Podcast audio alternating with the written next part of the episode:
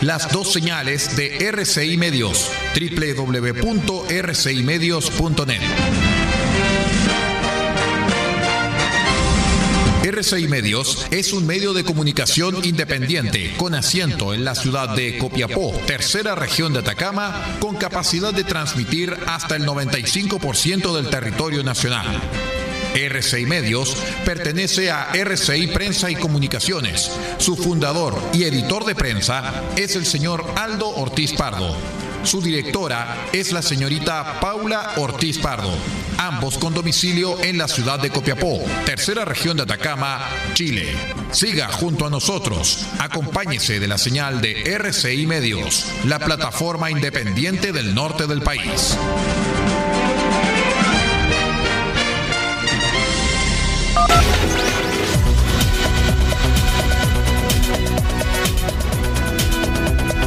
Atención a las emisoras integrantes de la red chilena de radio.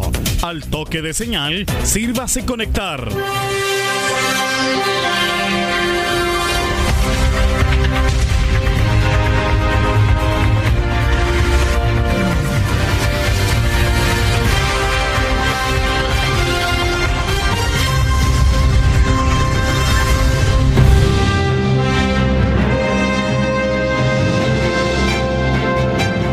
De noticias desde el centro informativo de la red chilena de radio. Comenzamos RCI Noticias. Conectados con todo el país. Estas son las informaciones.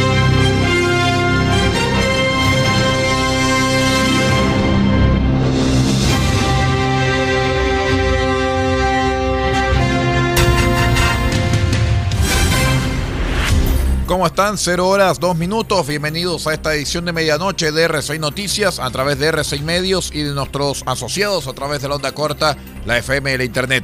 Soy Aldo Ortiz Pardo y estas son las noticias.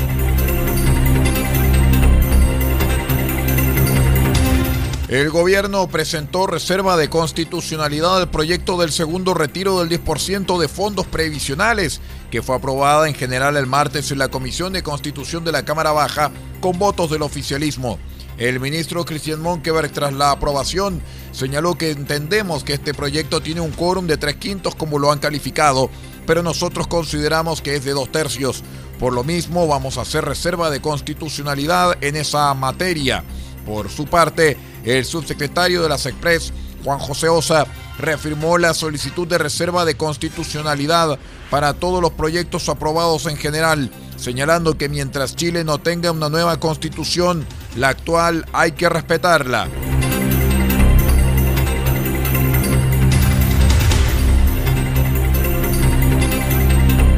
Carabineros registran 119 detenciones por diversos delitos contra las personas y contra la propiedad, quedando ahora en prisión preventiva al ser eh, sorprendido robando en horario de toque de queda e incumpliendo una cautelar de arresto domiciliario nocturno recientemente aplicada.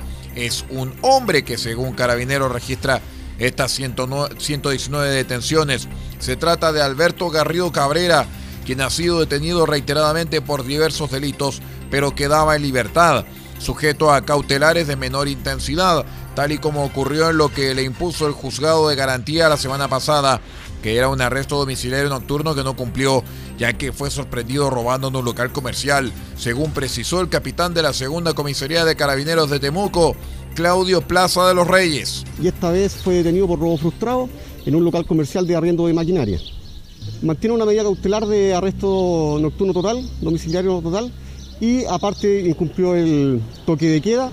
El hombre de 24 años de edad fue formalizado por robo en lugar no habitado en carácter de frustrado, además de deporte de elementos para cometer delitos, sumando a no respetar el toque de queda logrando que se aplicara la cautelar de prisión preventiva, según detalló la abogada Daniela San Martín, vocera del Ministerio Público. Durante la audiencia, la fiscal sostuvo que la libertad del imputado constituye un peligro para la seguridad de la sociedad, atendido a la cantidad de delitos por los cuales estaba siendo formalizado, el número de causas que mantiene vigentes y también por la circunstancia de que durante la comisión del delito de robo se encontraba incumpliendo una medida cautelar de arresto domiciliario nocturno decretada la semana anterior tras la comisión de otro delito de robo.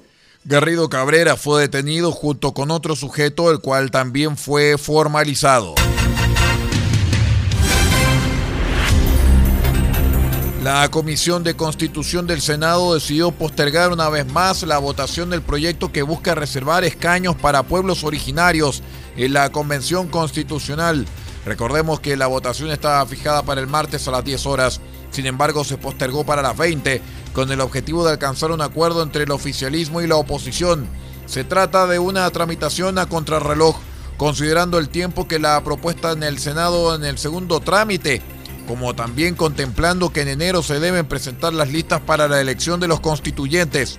Sin embargo, el acuerdo no se alcanzó a concretar, por lo que se planteó seguir escuchando organizaciones y representantes de pueblos originarios, pese a que se cerró el plazo de audiencias. En ese sentido, se determinó escucharlos el miércoles y luego pasar a votar en particular esta iniciativa que se encuentra en segundo trámite constitucional en la Comisión de Constitución del Senado.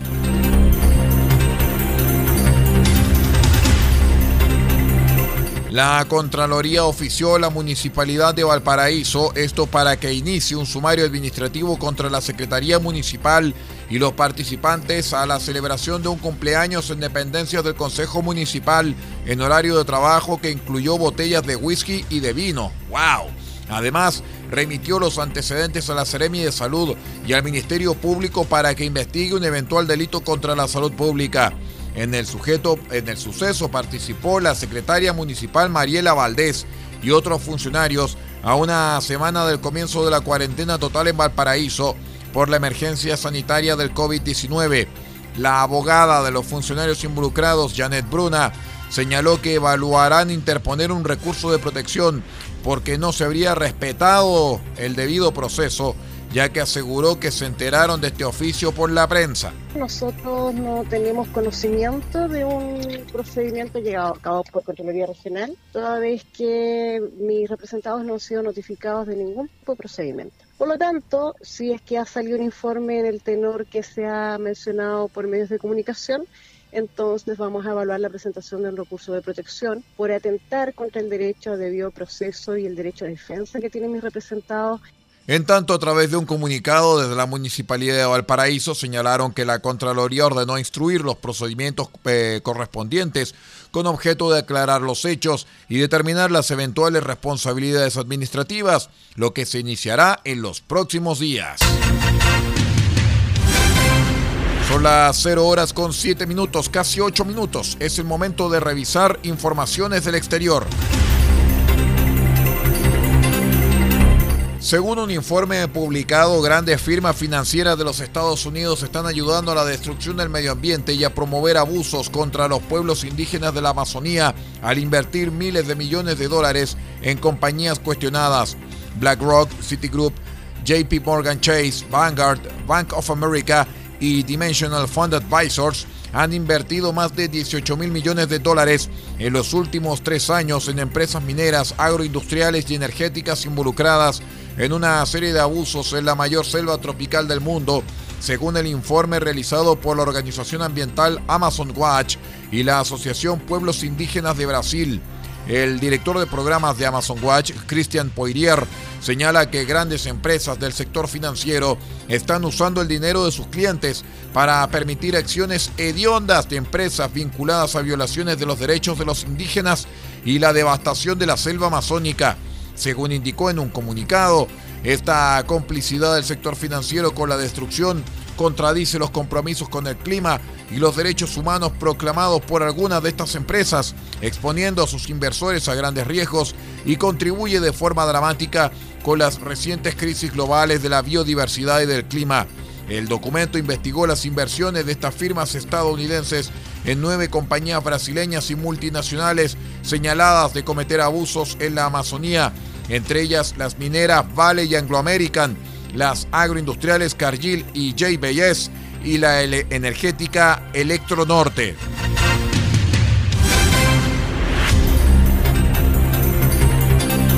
Azerbaiyán acusó a Armenia de haber lanzado un misil contra la ciudad de Barda, ubicada cerca de la, de la región separatista de Nagorno-Karabaj.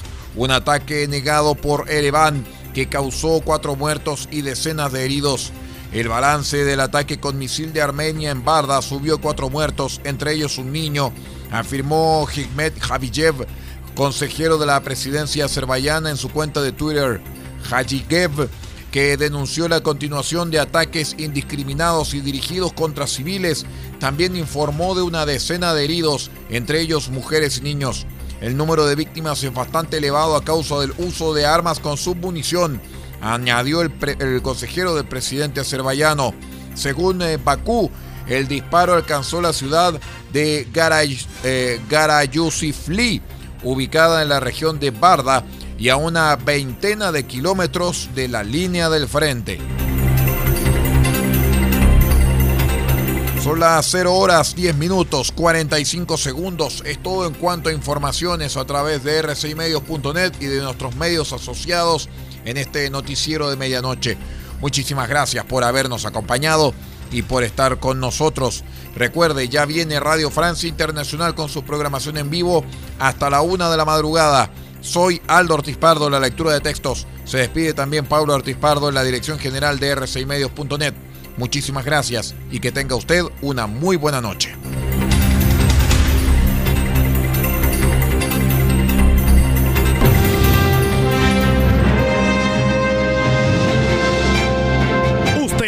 Completamente informado, pero sigamos generando noticias. La red chilena de radio ha presentado RCI Noticias. Muchas gracias por acompañarnos y continúe en nuestra sintonía.